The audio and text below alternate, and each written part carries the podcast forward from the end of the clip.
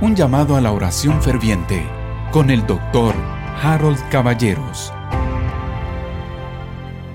Buen día queridos hermanos, bienvenidos al devocional llamado a la oración ferviente.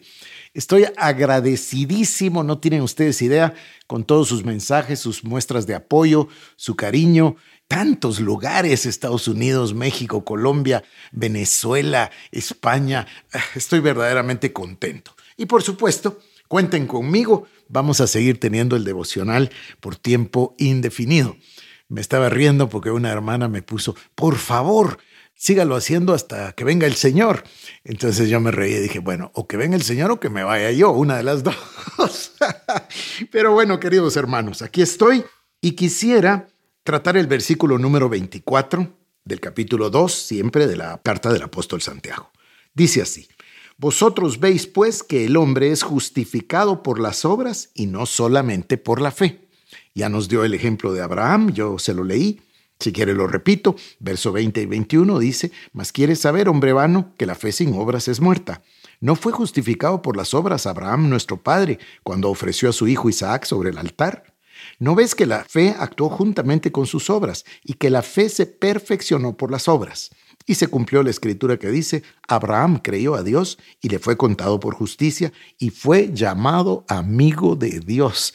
A la que cosa más hermosa. Bueno, luego llegamos al verso 24 que le acabo de leer. Vosotros veis pues que el hombre es justificado por las obras y no solamente por la fe. A mí me gustaría, ya sabe usted, más la palabra frutos que la palabra obras, porque lo natural es que la fe produzca resultados, evidencias o frutos. Y termino con el verso 25 y 26. Asimismo también Raab la ramera no fue justificada por obras cuando recibió a los mensajeros y los envió por otro camino. Porque como el cuerpo sin espíritu está muerto, así también la fe sin obras está muerta. Bueno, a mí me parece que esto es clarísimo.